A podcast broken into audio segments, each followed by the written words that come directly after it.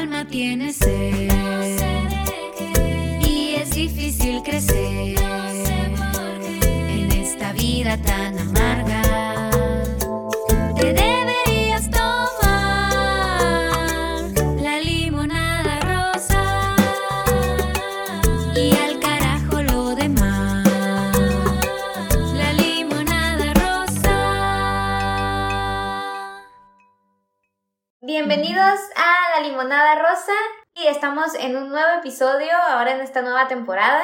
Acompáñenos con su bebida favorita y platiquemos juntos.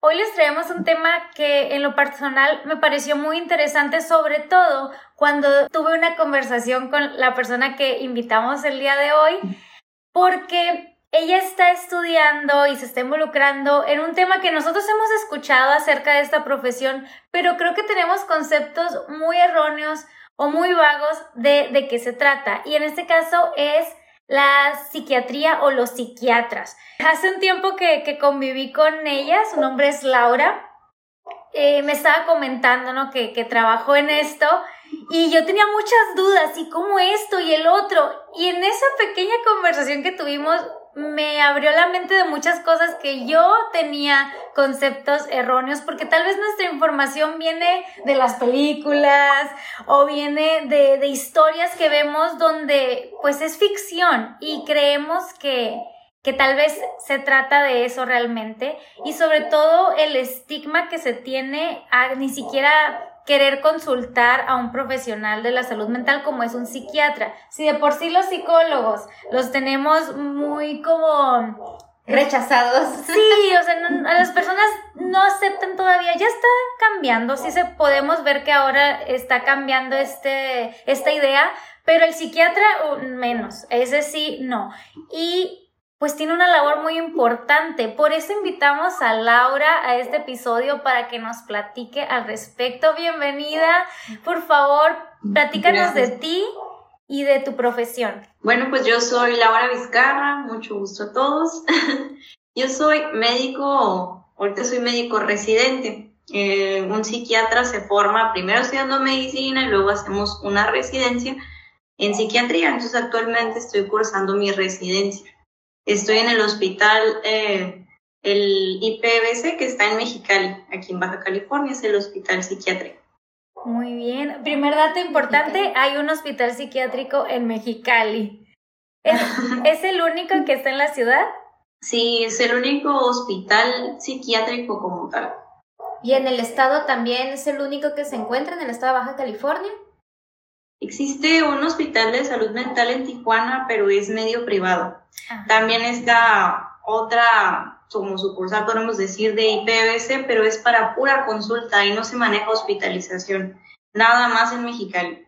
Mm, Qué interesante. interesante. A ver, eh, queremos empezar por algo muy sencillo. ¿Nos puedes explicar la diferencia entre un psiquiatra y un psicólogo? Como que sí es algo muy importante porque es bien frecuente que las personas piensen que los psiquiatras son psicólogos y en realidad la diferencia pues básica es la formación. El psiquiatra es médico, es médico de formación y se especialista en, psiqui- en psiquiatría. Pues. Y el psicólogo es, su formación es totalmente distinta y se basa más en la psicoterapia. Hay psicólogos que son psicólogos clínicos, que se especializan en enfermedades mentales, pero en realidad el psicólogo puede tener muchas áreas distintas, recursos humanos, etcétera. ¿no? Y el psiquiatra, básicamente así, la diferencia más importante es que él va a medicar y el psicólogo se va a dedicar a la terapia.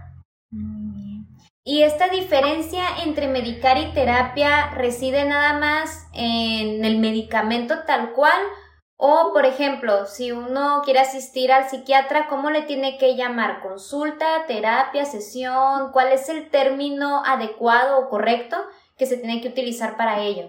Pues básicamente es una consulta, porque nosotros, pues, de, el psiquiatra en sí previene, trata, evalúa, diagnostica las enfermedades mentales.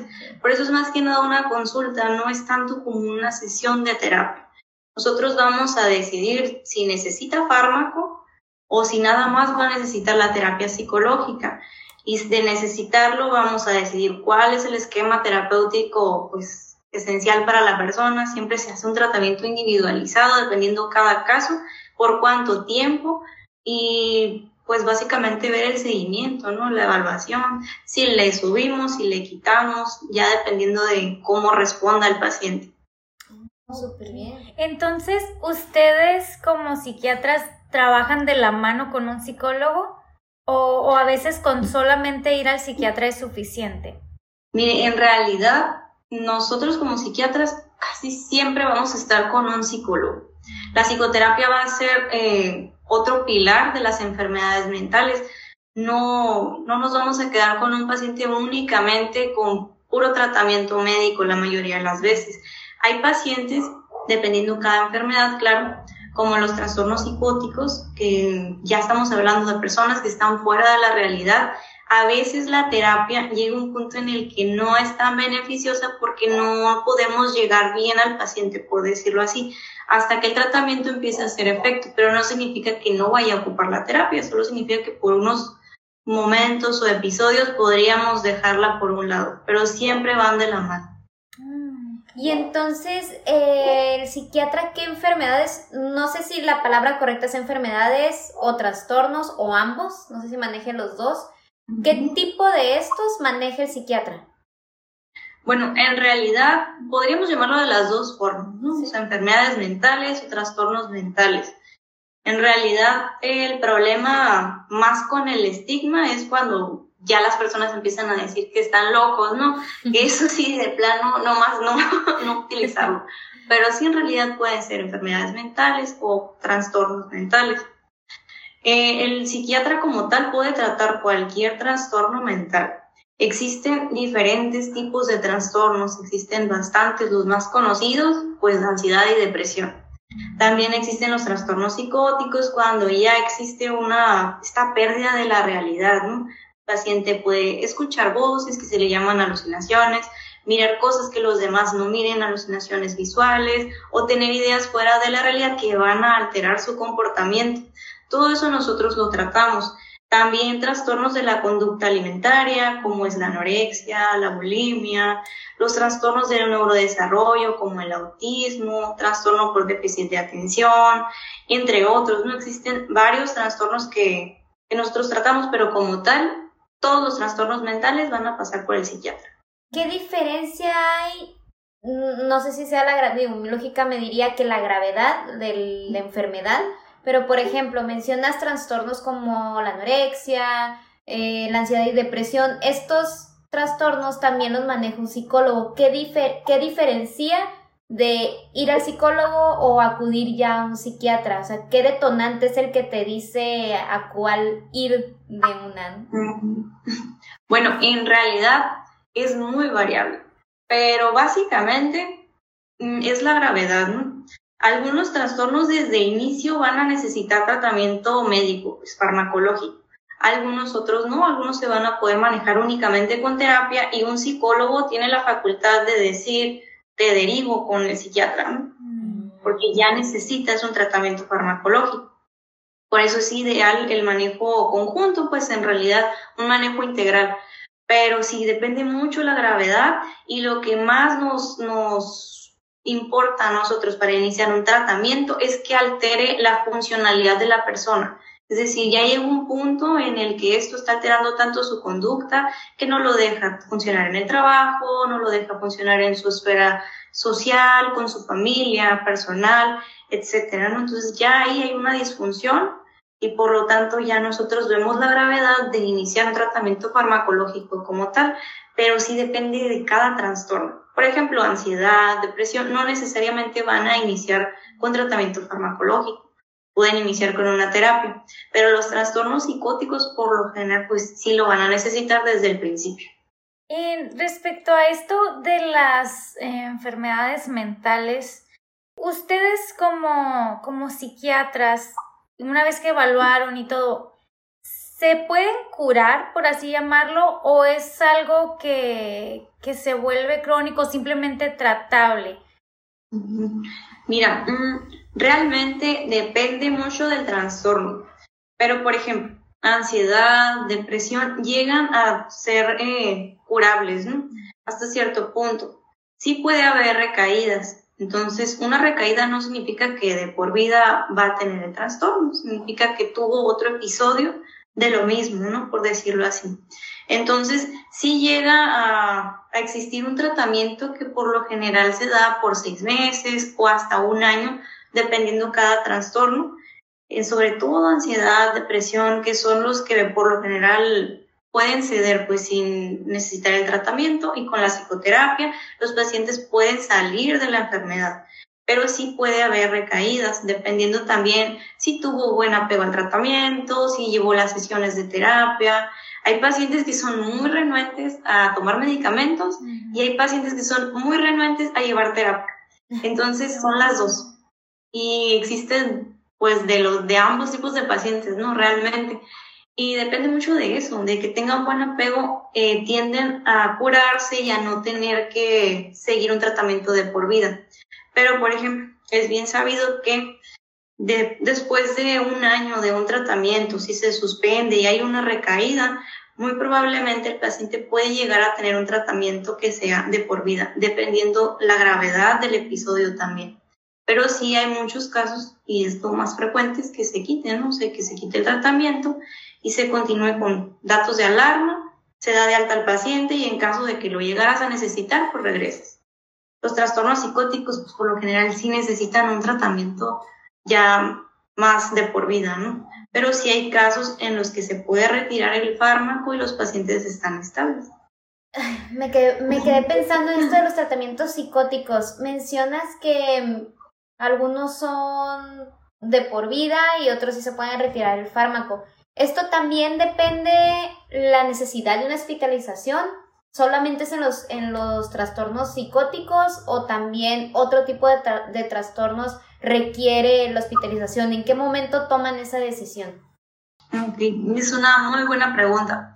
En realidad es básicamente el criterio para hospitalizar a un paciente con un trastorno mental, cualquiera que sea, va a ser que atente contra su vida o contra la de alguien más y podríamos decir, pues qué ambiguo, ¿no? O sea, es una cuestión muy, pues muy ambigua. Pero básicamente ese es el criterio principal.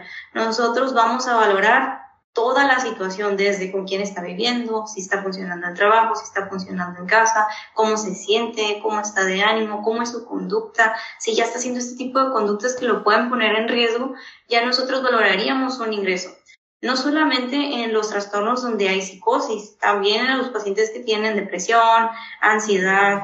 Hay ansiedades tan fuertes que los pacientes llegan a autolesionarse. Aunque no tengan la intención de acabar con su vida, se lesionan y no lo pueden controlar, por lo que se requiere un manejo hospitalario. A veces los pacientes depresivos tienen ideación suicida, que es el término que usamos para los deseos de suicidarse, ¿no? O sea, las ganas de dañarte con el fin de terminar con tu vida. Y estos pacientes por lo general van a terminar en un ingreso hospitalario. Varía también bastante, ¿no? Laura, ahorita que, que estamos hablando de esto del hospital psiquiátrico, creo que ahí es donde vienen los mayores mitos o, o las ideas falsas de cómo es estar ahí. Y a mí me parece muy interesante porque tú estás haciendo tu residencia, o sea, tú estás viviendo la experiencia de estar dentro, tal vez eh, los psiquiatras que llegamos a conocer o llegamos a escuchar de ellos, pues son psiquiatras de consultorio, ¿no? Que tú vas y te hacen tal vez este análisis. Pero mm, las personas que nunca hemos experimentado ahí, o sea, no tenemos idea de cómo es y luego vienen, no sé, ideas de, cosas que hemos visto en la tele o así, pero... de Soccer Punch, ¿no? Donde están en un hospital psiquiátrico, ¿no? Sí, o sea, hay muchas, me acuerdo una donde sale Angelina Jolie también, que es ah, dentro de, de, un hospital psiquiátrico. Quisiera que nos hablaras tú, ¿cómo ha sido tu experiencia trabajando o estando dentro de él? ¿Qué es lo que lo que viven los pacientes, cómo se trata. Yo sé que pues cada, eh, situación es distinta, ¿no? Y depende la, la enfermedad o el trastorno que tenga, la gravedad, pero en general, o sea, ¿cómo es este proceso de para sanar o cómo es para un paciente estar en un hospital psiquiátrico? Bueno, para empezar, eh, la valoración, ¿no? Desde que llega el paciente, llega al área de urgencias, se valora si necesita el manejo hospitalario o si se puede ir a casa. Desde ahí se decide el ingreso. Por lo general siempre tiene que haber un familiar que lo autorice también, no solamente el paciente, porque muchas veces el paciente no lo va a desear. ¿no? Sí. Entonces, desde ahí ya entra el paciente. Dependiendo del padecimiento, pues sí va a variar mucho, pero en realidad eh, la estancia en hospital básicamente es un resguardo. O sea, porque como les comento, casi siempre cuando el paciente ingresa está intentando hacerse daño o, las, o puede lastimar a alguien por las ideas que pueda llegar a tener. Entonces, básicamente es el resguardo en hospital, el estarlo vigilando, el equipo de enfermería está 24/7 con los pacientes, se administran los medicamentos que son necesarios para la mejoría. Siempre se tiene psicoterapia, siempre hay psicólogos que estén dando este apoyo, también tenemos el equipo de trabajo social, es todo un manejo integral que está dentro del área hospitalaria. Se les asignan ciertas actividades, el hecho también de que puedan convivir con otros pacientes que a lo mejor están pasando por algo similar. También esto influye en el padecimiento, en la evolución, se dan intervenciones. Básicamente, pues así es como funciona, ¿no? El paciente no está aislado ni nada como los refieren las películas con la camisa de fuerza, nada que ver, ¿no? Entonces muchas veces están en una sala común y los pacientes, eh, incluso pacientes depresivos, ansiosos, conviven con pacientes que son psicóticos, eh, etcétera, ¿no? O sea, de todos los padecimientos solamente se llega a aislar, o sea, pasar a un cuarto separado de los demás pacientes a los que son y pueden llegar a ser agresivos, porque en realidad sí puede llegar a pasar, ¿no? Y es, es común que pase. Entonces, tanto para él como para los demás pacientes hay que cuidarlo y se hace de esta manera, pero no como en las películas, ¿no? Ni los cuartos con colchón, nada de eso. no existen la, la, camisa de fuerza o los electrochoques. Los electrochoques. ¿Esa, ¿Esa terapia existe? ¿Es real? En realidad, la terapia electroconvulsiva sí existe. No es como en las películas, porque no es como que les den toques ni nada de eso. De hecho, sí existe para ciertos padecimientos y actualmente tiene muy buenos resultados pero no se hace como, como se plantea ¿no? las películas. Es una intervención que se hace bajo anestesia. El paciente se seda, está un anestesiólogo, si se dan, eh, pues son descargas mínimas con un equipo especial, el paciente pues está sedado. Entonces al despertar esto mejora el padecimiento. ¿En qué padecimiento se llega a utilizar? Pues lo utilizamos hasta desde depresión hasta en trastornos psicóticos muy severos. Depresión que no responde tiene una indicación de terapia electroconvulsiva. Incluso en embarazo con psicosis, pacientes que están así muy complicados, ¿no? Sería como la última línea porque responden muy bien, pero pues tiene sus riesgos. Cada procedimiento que tenga anestesia tiene riesgos. Entonces es por eso que se evita, no porque no sea bueno, sino porque en realidad tiene riesgos.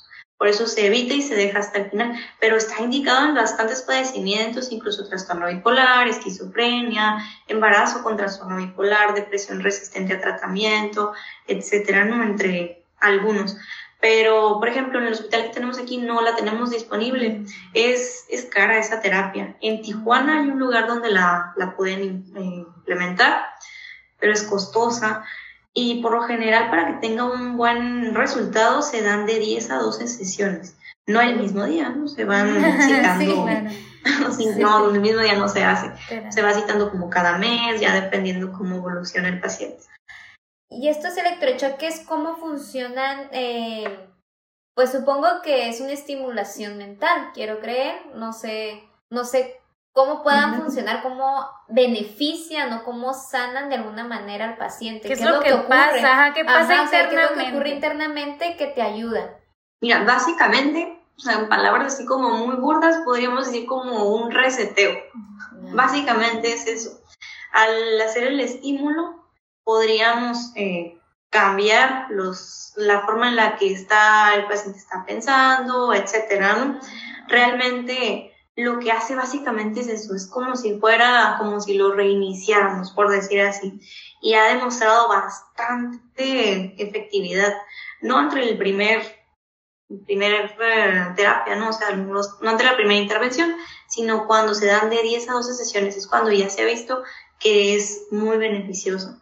Y pues tarda. Tarda en hacer efecto, pero en realidad sí tiene un beneficio, mm, básicamente esto, como si fuera un, un reseteo.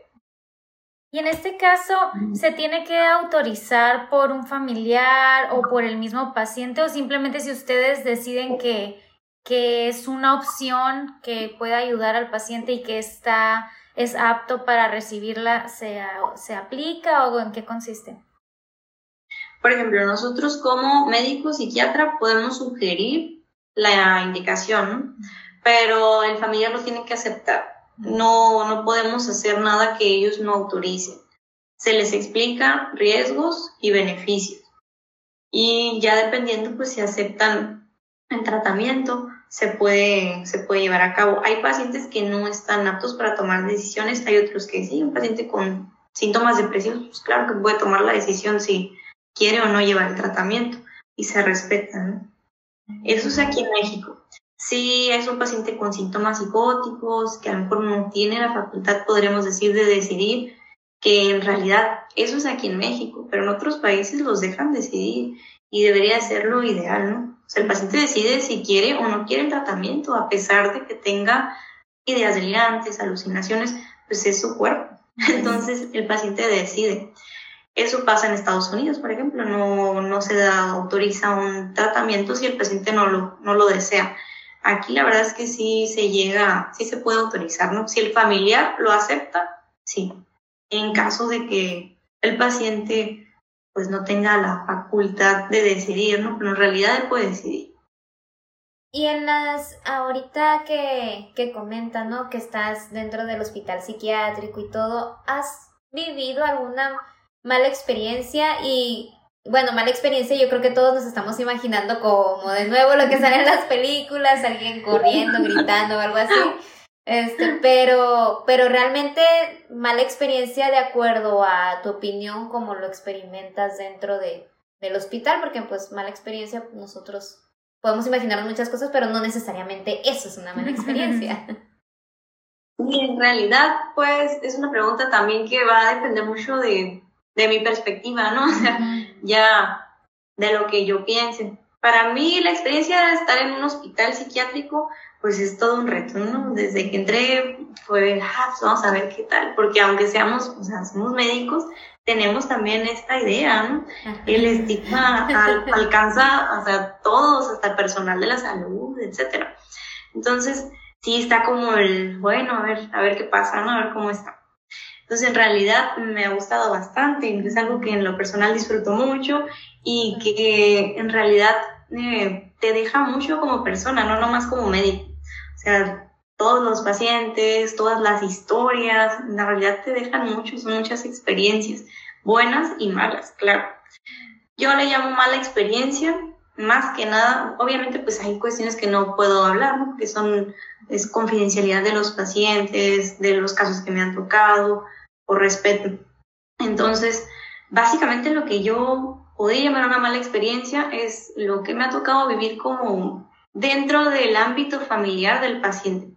Muchos pacientes están muy abandonados, eh, son estigmatizados incluso por sus familiares.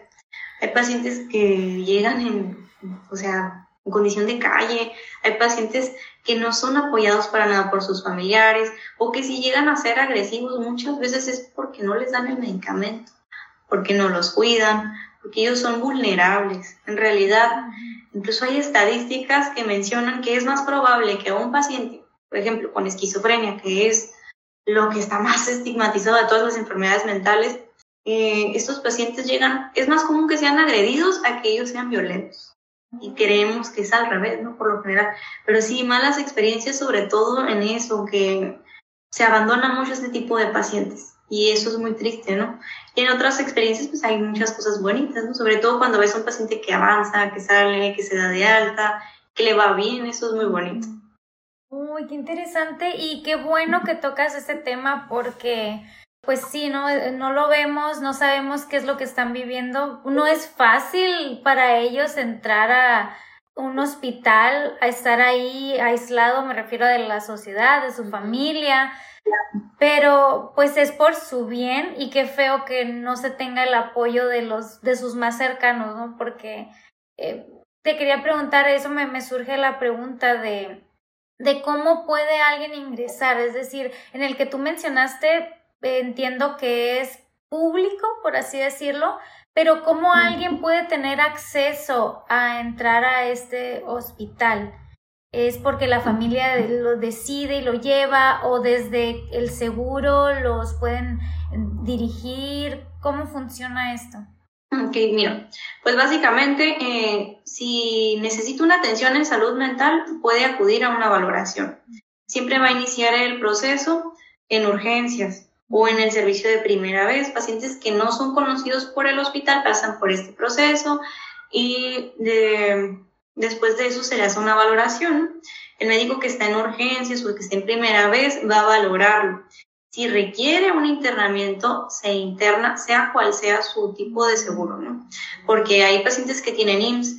El IMSS en realidad no tiene un hospital psiquiátrico aquí en Mexicali. Tiene el hospital, las, el Hospital General de la Zona 30, la 31, que son clínicas, pero son hospitales eh, como podemos decirle malamente, ¿no? normales, ¿no? O sea, no es un hospital psiquiátrico y no tiene un ala de psiquiatría, que en lo personal debería de ser un manejo integral, o sea, un hospital normal debería tener un ala de psiquiatría. No tendríamos por qué tener un hospital psiquiátrico apartado de la sociedad, esto favorece el estigma y muchas veces no los hace que tengan acceso a todas los beneficios que un hospital podría tener. O sea, el hospital psiquiátrico está aparte, está rezagado, y eso no nomás aquí, ¿no? O sea, aquí incluso el hospital ya alcanzó, como que la sociedad alcanzó el hospital, ¿no? Pero en muchas partes sí están así como en medio de la nada, favorece ese tipo de, de pensamientos, ¿no? De este estigma que hace la sociedad. Entonces, pacientes que tienen IMSS, que tienen ISTECAL y tienen cualquier otro tipo de seguro, pueden ingresar porque es el único hospital psiquiátrico o sea, que está aquí en Mexicali. Hay una clínica que se llama, eh, se llama Clínica Misión San Carlos, que se usa sobre todo para pacientes con adicciones, pero sí eh, internan pacientes con trastornos mentales, pero es, es una autorización que el paciente tiene que ser, tiene que autorizarla, pues es voluntaria y en cuanto el paciente quiera salir, se va y es privado. Entonces, pacientes agitados, que tienen ideación suicida, que se pueden complicar no los aceptan por lo general y se mandan a este instituto, al que es público, donde estoy ahorita laborando. Pacientes que no tienen seguro también pueden ingresar, si no tienen ninguna aseguranza. Ahorita lo que antes era el seguro popular, ahora es llamado el seguro INSABI. Entonces todos tienen acceso a él. Solo creo que pacientes extranjeros no, no tienen acceso a este seguro, pero pueden pagar la hospitalización. Entonces pueden acceder de forma voluntaria o si el familiar lo lleva, cualquiera de las dos, siempre y cuando tenga criterios. Claro. No porque el familiar lo lleve, lo vamos a internar, ¿no? muchas veces pasa de que, ah, pues anda muy mal. Y en realidad no es así, ¿no? Pues si no tiene criterios, no se hospitaliza. Ahorita mencionaste, eh, hablando de adicciones, pasa que estos trastornos mentales puedan ser causa de, de una adicción a alguna droga que, que tenga un efecto en, en, la mente de los pacientes? Sí, en realidad eh, las adicciones como tal es un, es un trastorno, ¿no? Hay que fomentar eso porque muchas veces eh, también está el estigma sobre las personas que son drogadictos, que esto, que lo otro, ¿no? Los estigmatizamos mucho. Incluso la adicción es un trastorno mental. Ahora, en las adicciones, pues hay, hay de dos, ¿no? Puede ser como esta cuestión de qué nació primero, el trastorno mental como tal o la adicción, ¿no? Claro. En realidad, si le escarbas a una persona que tiene adicciones, por lo general siempre debajo hay trastornos de ansiedad, trastornos depresivos, entre otros, ¿no? O sea, que casi siempre estuvieron ahí y muy probablemente son lo que generó un consumo. A lo mejor estas personas hubieran recibido una atención temprana no hubieran llegado a consumir. Entonces, incluso nosotros eh, como psiquiatras manejamos de que cada trastorno mental tiene como su droga, ¿no? Por decirlo así. El ansioso, por lo general, consume alcohol, tabaco, que son muy buenos ansiolíticos, ¿no? Entonces, ya dependiendo del trastorno, eh, la persona busca la sustancia que le va a quitar eso, ¿no? Eso es una cosa, ¿no? Ante los trastornos del afecto y los trastornos de ansiedad, pero en los trastornos psicóticos también existe esta cuestión, le llamamos patología dual, cuando existe un trastorno psicótico o, o bueno, cualquier otro trastorno mental que también tiene consumo. A veces pasa que una persona tiene genética para desarrollar un trastorno mental como la esquizofrenia, como el trastorno bipolar, que estos tienen psicosis, tienen ideas para la realidad, alucinaciones, etc. Entonces, el consumir alguna droga, sobre todo estimulantes, va a generar que la persona desarrolle el trastorno de forma más temprana o si no se iba a presentar, que se presente. Entonces, no siempre todas las personas que tengan una genética para un trastorno mental lo van a desarrollar, porque la, el origen de un trastorno mental es multifactorial, o sea, puede detonarse por muchas cosas. Incluso hay personas que no tienen genética y lo desarrollan. Entonces va a variar bastante. Pero sí está comprobadísimo que el consumo de alguna sustancia puede generar que se detone la enfermedad como tal o que se presente más tempranamente. Y sobre todo ahorita lo que estamos viendo es metanfetamina, bastante, ¿no? Es lo que más consume, pero marihuana, marihuana, ahorita hay miles de marihuanas, ¿no? Entonces ya cada una, sí, cada una provoca incluso a veces síntomas psicóticos a la primera. Entonces es ya este proceso que le están dando a la marihuana que ya es muy, está muy procesada, ¿no? Y genera sobre todo más este tipo de trastorno dependiendo ya de cada droga, ¿no? Pero sí se ve bastante. El trastorno, todo el consumo de sustancias es muy común, sobre todo aquí en Mexicali. Y por ejemplo, si conocemos a alguien, digo, va relacionado a una pregunta también que, que quería hacer. ¿Cómo podemos nosotros identificar o de alguna manera darnos cuenta de alguna persona que esté, que sea cercana a nosotros que necesita ayuda de, de un psiquiatra. Por ejemplo, ahorita que menciona lo de las drogas, supongamos, eh, si yo tengo a una persona cercana a mí que pues me enteré de que se drogue y se drogue eventualmente, digamos que no es, si es adicto, pero no como los adictos que conocemos que todos los días consumen, ¿no? Entonces, ese, esa eventualidad de droga puede ser una señal de que necesite ayuda psiquiátrica o de alguna manera se puede interpretar así? Mira, en realidad hay en el aspecto de las adicciones, pues hay muchas cosas que evaluar. ¿no? Una cosa es el consumo, o sea, la persona que está consumiendo. Otra cosa es la abstinencia, por ejemplo, cuando ya lo están dejando.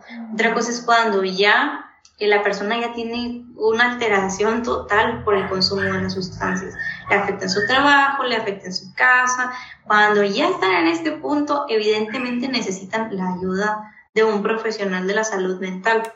Pero desde antes, eh, cualquier persona que tiene un consumo que, aunque no es como tal, no le afecte, por decir así, en su funcionalidad, lo más probable es que necesite una atención o sea, acercarse. ¿Por qué? Porque, como les comento, muchas veces el consumo se debe a algún trasfondo que no se está tratando y va a llegar a un punto en el que se desborde ¿no? y que ya llegue a disfuncionar. A lo mejor en el momento no, no le está ocurriendo, pero puede que le pase tarde o temprano, ¿no? Pero por lo general cuando llegan es porque ya hay una disfunción total o a veces el consumo de las sustancias como que les genera más síntomas Pasa mucho con la marihuana también, pacientes que son muy ansiosos y que la consumen, de repente les empiezan a dar ataques de pánico. Y esto lo hemos visto, es bien común. Llegan porque no es que yo no tenía nada y yo no sufría de la ansiedad y de repente me falta el aire y, oye, ¿no estás consumiendo nada? Ah, pues sí, empecé a usar marihuana. Y desde recuerdo que la usé y me dio el ataque de pánico.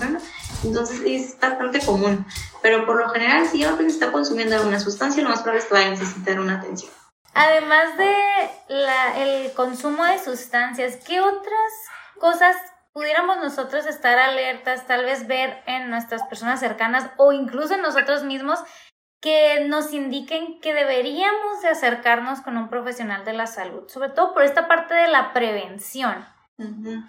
Mira, pues en realidad cualquier síntoma que necesite alguna atención podría ser desde síntomas psicóticos desde el principio, ¿no? alucinaciones auditivas, visuales, etcétera. Si hay alteraciones en el comportamiento, hay algo que también eh, nosotros llamamos los trastornos de personalidad. Esos también necesitan una atención. Muchas veces no se logran identificar tanto porque no hay tanta información sobre ellos. Pero eh, aquí abarcamos también el control de impulsos, de personas que son muy impulsivas y que esto ya les genera disfunción, ¿no? Entonces, eso también necesita una atención porque a lo mejor no, no les pasa como tal que disfuncionen, pero sí empiezan a tener pequeños problemas, ¿no? Y estos van a ir escalando y van a ir escalando. Aquí entra también la prevención, ¿no? O sea, si ya estamos detectando que hay como esos foquitos rojos, recibir una atención temprana. Si hay depresión, si hay ánimo triste casi todo el tiempo, que no disfrutemos las cosas igual que antes, lo que es muy notorio también, dejan de comer o empiezan a comer de más, bajan de peso o hay alteraciones en el sueño. Muchas veces pasa que van los pacientes porque, ah, es que no puedo dormir. Y ya que les cargas, en realidad está deprimido, ¿no? Está triste casi todo el tiempo, no disfruta las cosas, los cosas ya no lo llenan, está desmotivado, no tiene energía, entre otros síntomas ansiedad, ataques de pánico. Hay personas con ataques de pánico. Un ataque de pánico es horrible. O sea, lo he visto en realidad. Siente la persona como si se fuera a morir en el momento. Y puedes estar manejando, puedes estar fuera de casa, etcétera, y te agarra, ¿no? De repente. Y e incluso, perdón, con esos tipos de pacientes que no reciben atención, no la buscan hasta que de plano ya. Entonces, empiezan con pequeña desesperación, inquietud, el también tiene mucho que ver cómo, cómo piensa el paciente, ¿no? Muchas veces esto, el tipo de personalidad nos va a orillar a que sean más propensos entre, si tienen algún estresor, por ejemplo, un duelo, un evento estresante muy importante como un evento traumático, una violación, etcétera, puedan llegar a generar un trastorno.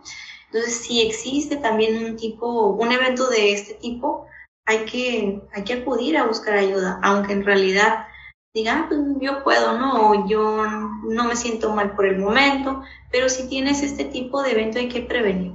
Entonces sí hay que recibir la ayuda. No, el labor del psiquiatra es prevenir, también como lo mencionamos. Entonces no necesariamente vamos a tratar farmacológicamente. Nosotros tenemos la facultad de decidir quién necesita el tratamiento y cuál es el mejor para el paciente. Pero no siempre vamos a tratar. O sea, no siempre vamos a tratar farmacológicamente.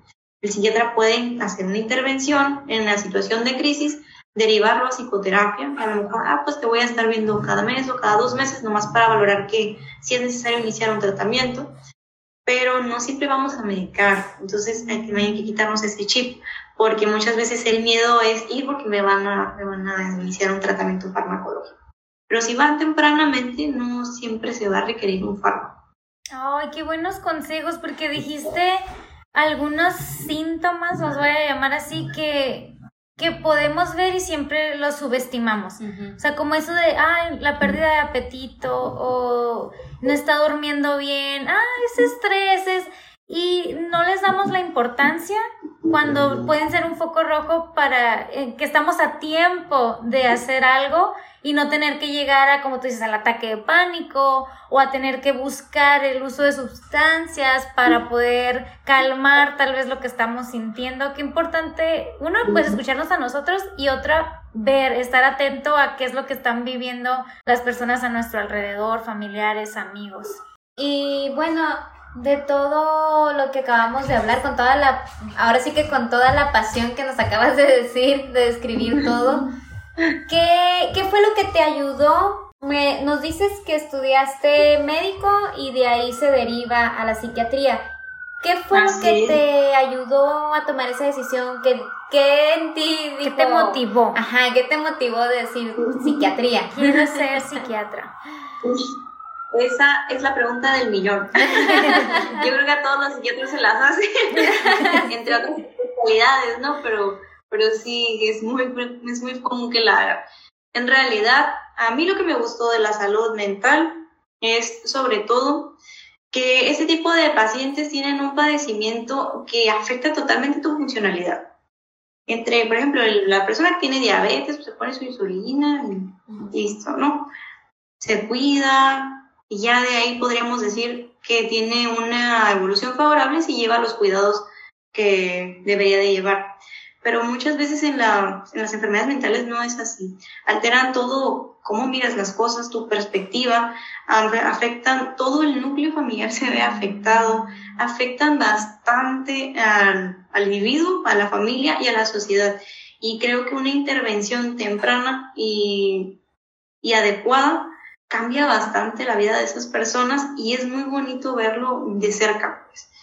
Entre otras enfermedades, pues no se curan, ¿no? En realidad hay enfermedades que no se van a quitar, como los, sobre todo esquizofrenia, que tiene un pronóstico que no es muy bueno, pero entre otras especialidades hay enfermedades que tampoco se curan, la diabetes no se cura, se controla.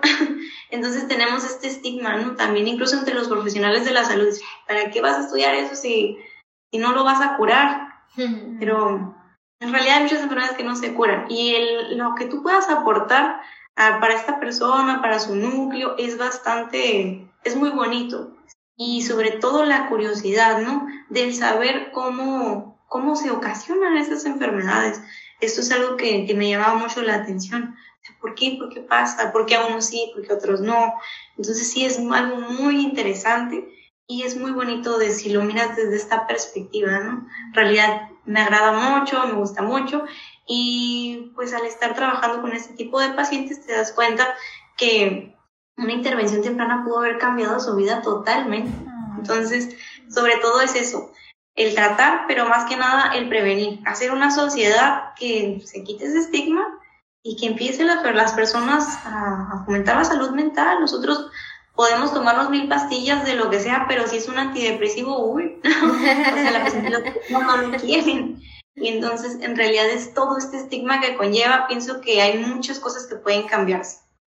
Tienes mucha razón y me, y me encantó tu, tu razón, tu motivación. Y esto que dijiste acerca del medicamento, o sea, uno le duele el estómago, va a consulta y le pueden dar cinco pastillas y te las tomas.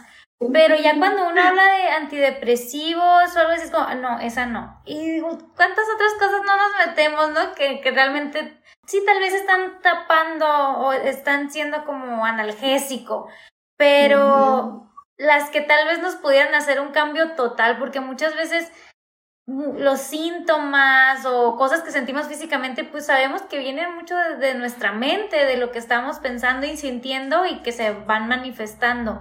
Y, y sí, como bien dices, tenemos muchos estigmas, incluso yo tal vez mm, lo he sentido así, creo que no, no lo he necesitado, pero tampoco nunca he acudido a, a una valoración, a una consulta. Y sí siento como que, ay no, antidepresivos. Y lo que hablabas también, pues, de que, de que es importante la prevención. Hace poquito eh, supe de, de, una persona que tuvo, fue al psiquiatra y, fue más que nada porque estaba pasando por un cambio en su vida por la edad, es decir, estaba pasando ya a ser un adulto mayor, estaba en esta etapa en la que pues su cuerpo ya no estaba respondiendo como antes, simplemente la vejez. Llegó la vejez, y empezó a tener estos cambios y afectó emocionalmente. Entonces, creo que en esas situaciones uno también lo subestima o piensa de que, ay, no, o sea, es normal, es la vida. Pero ¿por qué? ¿Por qué tenemos que vivirlos de la forma más difícil cuando hay otras formas de hacerlo que sea más ameno, que sea más llevadero? Por eso existen estos profesionales de la salud que te puedan ayudar a acompañarte y simplemente hacer un cambio de vida, pero más sano lo veo yo. Entonces es ahí como totalmente solo hacer conciencia, ser más abiertos a que por algo existen estas personas en, en, nuestra vida, estos profesionales que dedican su vida a estudiar al respecto. No están ahí nomás de adorno y, y creo que los tenemos olvidados o los tenemos muy estigmatizados. ¿Qué cosas quisieras desmentir de, o, o algo más de lo que ya hayamos mencionado, quisieras desmentir sobre la profesión de, de, ser psiquiatra para que se puedan enterar todos los que nos escuchen y, y pues que lo reconsideren cuando piensen sobre este, este concepto? Son muchas cosas, ¿no? Depende también mucho la cultura de la persona, pero básicamente, para empezar, pues desde el aspecto, ¿no? Muchas veces piensan que el psiquiatra es un señor ya viejito y que no puede ser una mujer, no puede ser, no sé, alguien joven, etcétera, ¿no? Desde el aspecto del psiquiatra. para empezar. Muchos hasta se los imaginan con espuma en la boca, me han dicho pacientes, ¿no? O sea, de que no, yo me lo imaginaba así que iba a estar todo greñudo, y etcétera, ¿no? O sea, desde el aspecto del psiquiatra, ¿no? O sea, eh, ya desde ahí hay estigma, incluso hasta los mismos médicos, ¿no? Los otros médicos estigmatizan al psiquiatra, o a veces entre nosotros mismos como, como psiquiatras, ¿no? Ujú. existe este estigma. Para empezar desde ahí. Eh, otros mitos, pues sobre todo que a los pacientes no les digan que están locos, ¿no? La gente por lo general dice, ah, estás loco porque vas al psiquiatra. Las palabras también son estigma, entonces hay que cuidar lo que decimos. Como para otras cosas, eh, ahorita actualmente en esta cultura que estamos eh, formando, de cuidar más lo que decimos, ¿no? Porque las palabras hieren. Entonces, entre otras cosas, se ha fomentado como el cuidar lo que decimos, cómo decimos las cosas, y en esto está bien abandonado, ¿no? O sea, no, no se fomenta eso. El paciente que tiene ideas de hacerse daño, si alguien acude a ti y te dice que quiere lastimarse, nada de que quiere llamar la atención, la típica, ¿no? Cierto. Y eso es bastante común, que se cree que las personas que se suicidan eh, no avisan, ¿no? O, o que van a dejar la típica cartita. No es así, cada quien va a reaccionar de forma diferente. Y pues hay que proporcionarles, la, oye, pues, ¿por qué no vas con un psicólogo, no? Con un psiquiatra. Desde ahí, los hospitales, pues no son manicomios, ¿no? O sea, el manicomio es el hospital que antes mencionaban con las películas, con las camisas de fuerza, que ahí viven los pacientes, etcétera, ¿no? Ahorita es un hospital psiquiátrico, no es un manicomio, es una es muy diferente el concepto, ¿no? Y eso es muy importante porque la gente está diciendo, ahí al manicomio, lo van a ir a encerrar al manicomio. Es, es bien común, o sea, y da risa, ¿no? Pero en realidad es bien frecuente que haya personas que aún usan esos términos y es muy ofensivo para los pacientes y para uno que ejerce la profesión también. Entonces, entre esos mitos, el medicamento, que como ya lo habíamos comentado, no es para siempre, no va a cambiarte de, de personalidad, porque muchas personas piensan que les va a quitar como su chispa, etcétera, ¿no? Entre otras cosas. Es importante también mencionar lo del manejo conjunto, psicología con psiquiatría, no es nada más uno, nada más el otro. Y otros mitos que hay que mencionar, pues mencionamos lo de la terapia electroconvulsiva, que sí genera como bastante estigma y muchas dudas. Yo tengo otro, tal vez el que sea caro. El que diga, no, es que con el psiquiatra es caro. Pero ahorita tú ya estabas mencionando que personas con seguro o incluso sin seguro pudieran tener acceso a él. Sí, claro, pues es una institución pública, ¿no? En realidad, eh, incluso si no tramitas el seguro como se, se Insabi, que se le conoce, eh, la consulta te cuesta 235 pesos. ¡Wow! No es caro. Más barato que el Y es psicólogo. Listo. más barato. Es barato, ¿no? O sea, en realidad los medicamentos pueden sí llegar a ser caros si utilizas marcas. Como todos. Mm, como en pero pues sí, como- Todos los medicamentos pueden llegar a ser caros si utilizas marcas y no genéricos, pero en realidad, eh, si tramitas ese tipo de seguro, el medicamento se incluye. Entonces, no va por ahí, más bien es una excusa. cierto. Muchísimas gracias, sí. Laura. Nos hiciste ver muchas cosas que, que tal vez me- yo voy a hablar por mí, que sí, sí tenía una idea equivocada al respecto y también el cómo voy a tener más presente a los psiquiatras en, en mi vida. Es decir, así como bien dijiste, me encantó lo que hablaste de, de, de cómo nos ofendemos o nos preocupamos más de las palabras que usamos para otras cosas y cómo seguimos utilizando, o, o tal vez no las decimos, pero las pensamos, estos conceptos acerca del psiquiatra, del manicomio, de que están locos. ¿Por qué no tenerlos más presentes siendo que son al, pues es alguien que está para ayudar? y analizar. A mí, a mí me abrió mucho la mente de poder entender todas las enfermedades que realmente trata el psiquiatra, ¿no? Uno a veces piensa que solamente con conocer al psicólogo, bueno, pues la mente, pues ya puedes ir al psicólogo y ya.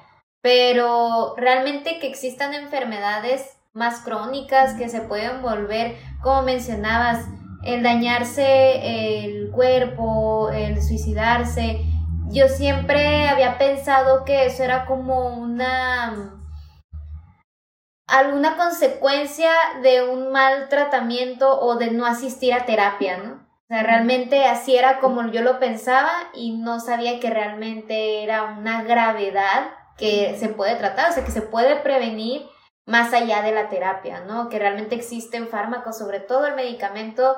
Muchas veces uno piensa que, aparte de ser caro, que vamos a depender de ellos, que sin ellos no vamos a poder vivir, que nunca lo vas a dejar. Que nunca lo vas a dejar, ajá, porque al final se vuelve como una droga, pero qué bueno que nos explicas esta parte de decir que es también parte del proceso, parte del tratamiento y de apoyo para la persona que realmente la enfermedad lo requiere. Entonces, la verdad, muchas gracias y fue de mucha, de mucha buena información todo lo que nos Sí, hablaste. Y esperemos que todos los que nos están escuchando pues también les sirva para hacer conciencia, para informarse más del tema, para que busquen todavía más de lo que escucharon aquí.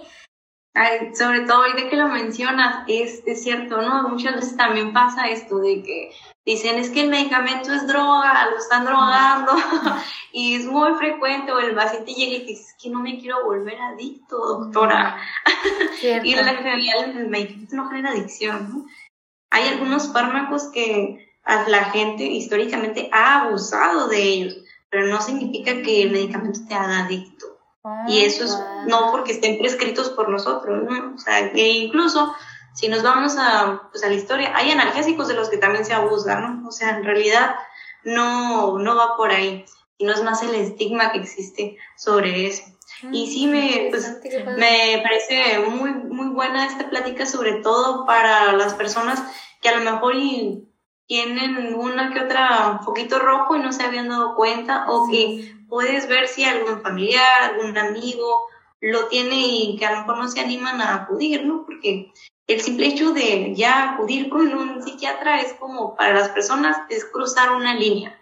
O sea, si van ahí es porque de plano ya andan muy mal, ¿no? Entonces se dice incluso que hasta hay, hay pacientes que duran hasta 15 años con síntomas hasta que ya acuden. Hay estadísticas en México.